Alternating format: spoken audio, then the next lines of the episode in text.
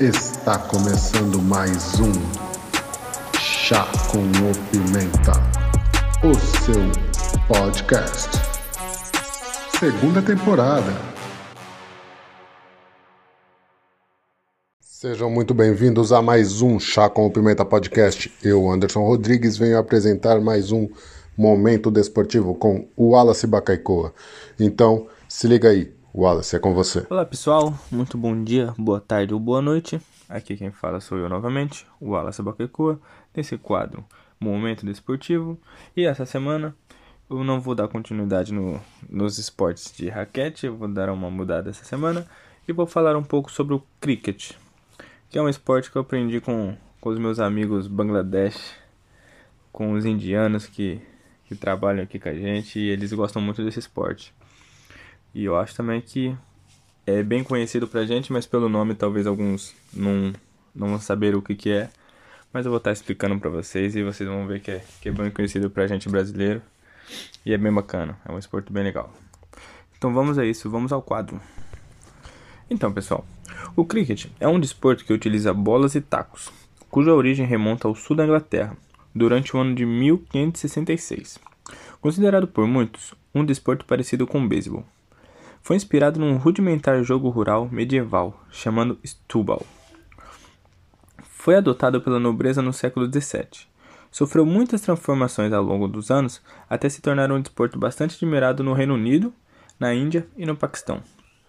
No Brasil ele ficou conhecido como taco, e em alguns outros estados do Brasil como bets. É, pessoal, é bem bacana. Eu falei que vocês iam lembrar dele. Então, como funciona o jogo? Temos entradas. Uma entrada no cricket consiste no turno em que cada equipe usa para defender ou atacar. Cada equipe no cricket pode ter diferentes quantidades de overs. Overs. Um over no cricket consiste em uma série de seis arremessos válidos feito por apenas um jogador. Dependendo das leis do jogo, costuma-se ter entre 10 e 50 overs por entrada. Os jogadores. Cada equipe é formada por 11 jogadores. Dependendo das suas habilidades primárias, um atleta pode ser classificado como um rebatedor ou um arremessador. Um time balanceado costuma ter entre 5 ou 6 rebatedores e 4 ou 5 arremessadores. Um jogador nessas duas posições é conhecido como craque. A posição de wicket keeper, que podemos chamar de goleiro, que é o jogador que fica atrás do rebatedor, atento para pegar a bola caso o rebatedor erre e assim ele consiga derrubar os alvos é a mais especializada entre os presentes no campo de jogo. Exemplo: é o, ti o time que está arremessando tem o arremessador e tem o goleiro, e os outros nove jogadores ficam espalhados pelo campo tentando pegar a bola que foi rebatida. E no time que está para rebater, para rebater a bola, supostamente só jogam os dois os dois rebatedores, né, que ficam trocando para fazer o ponto. Mas isso eu vou dizer um pouco mais à frente. Também temos os árbitros. A partida é presida por dois árbitros em campo. Um deles fica ao lado do wicket e esse habitará a maior das decisões. O outro, o outro atua próximo da posição de campo chamada leg side, que oferece uma vista lateral do rebatedor e assiste a decisões dos quais ele tem a melhor visão. Em algumas partidas profissionais, eles podem pedir a presença de um terceiro juiz, fora do campo, que tem a assistência dos replays da televisão, sendo que este resguardará o jogo com as suas regras. E também temos os marcadores. Nas leis do cricket existe a posição de marcador, que é o responsável por registrar todas as ações que geram pontos para os times, corridas, wickets e overs. Eles conhecem os sinais dos árbitros e, para verificar a precisão do resultado, regularmente confere suas marcações com os árbitros durante os intervalos.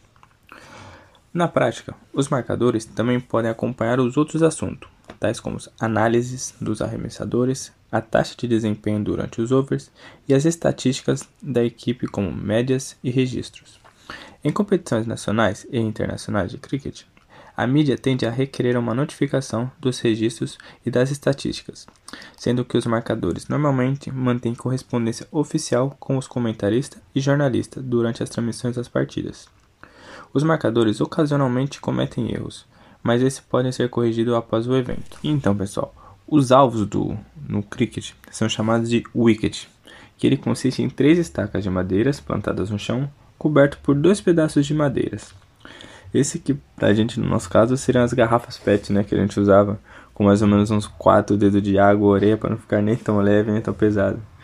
Tinha nossos esquemas, né, quando a gente jogava o taco, era, era bem bacana. E também, vou falar agora, ah, as dimensões do campo. O campo de cricket consiste em uma grande gramada em, formato oval. Não existem dimensões fixas, mas seu diâmetro geralmente varia entre 137 metros e 150. Em alguns campos, uma corda demarca o seu perímetro, então nomeada como boundary. O pitch. A maioria das ações tem um lugar no centro do campo, em uma faixa retangular de barro batido ou em grama baixa, que é o pitch, cuja medição é de mais ou menos 3 metros por 20 metros. Então, galerinha, agora é como, como fazer, marcar corridas, né? Ou no caso, fazer pontos, né? É o, o rebatedor conseguir acertar a bola e jogar ela o mais longe possível, né? Se no caso a bolinha for para fora do campo, sem tocar no chão, são marcados seis pontos. Se a bolinha chegar ultrapassar né, o limite do campo, tipo tocando no chão, são marcados quatro pontos. E pronto, a intenção é rebater a bola o mais longe possível e nesse tempo os jogadores vão os dois, né, rebatedores no time de ataque, no caso, vão correndo igual a gente fazia no taco, né? Cruzando os tacos.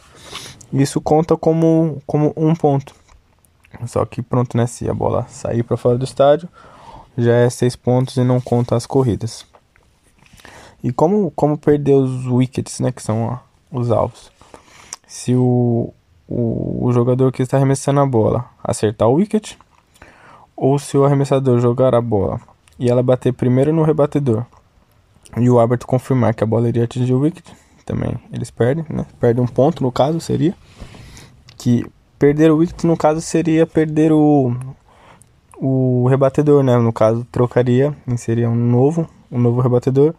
E no caso, como no time são são no caso 5 ou 6, como já disse lá em cima, então seria esse 6 o limite para trocar de o time perder a posse, né, do do ataque e começar a defender.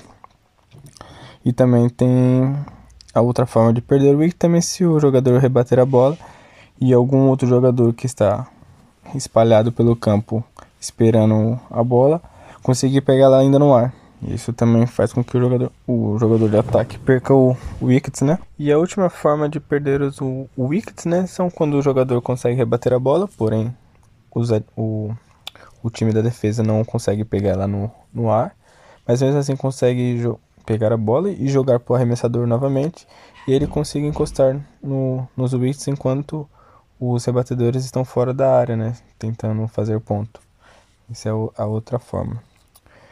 E no cricket, temos partidas que podem durar dias, mas também temos partidas que podem durar apenas um ataque de cada time, no caso, duas rodadas, né? Uma para cada time. Isso, isso depende muito da regra estabelecida, né? Antes de começarem a partida. E é claro que para campeonato, temos as regras estabelecidas, que nem na Copa do Mundo, os jogos são one day, não one day pode durar até 8 horas. No Brasil, joga-se o T20 com jogos de até 3 horas. Nossa, e como era bom, né, jogar taco no na minha infância era muito bom, a gente jogava muito na rua ou pronto, lá quando onde eu morava tinha o prédio, a gente conseguia jogar no prédio. Cara, era muito, era muito divertido, misturava muita gente para jogar. Era bolinha perdida, vixe, quantas mil daquelas bolinhas de tênis a gente a gente não perdia jogando no prédio do lado, jogando no, no prédio de trás. Cara, era, era, muito bom essa brincadeira de taco, né? Que alguns chamam de bets, né? Como eu já disse. E era, era mesmo bacana. Foi esse tempo aqui. Aqui eu nunca, nunca vi ninguém brincando disso. Nunca, nunca vi ninguém praticando esse esporte. Mas por acaso deve ter aqui também muita muita gente, né? Muita gente não, mas deve ter gente que pratica, porque. Mas apesar dele ser mais popular que nem no, no Reino Unido, né? No, na Índia, lá pra esses lados assim. Mas pronto. Bom, ainda bem que, que chegou no, no Brasil a gente teve. A gente mudou um pouco as regras, né? Pra jogar o nosso taco. Cara, é muito bacana. E é isso, pessoal. O programa dessa semana vai ficando por aqui. Eu espero que vocês tenham gostado.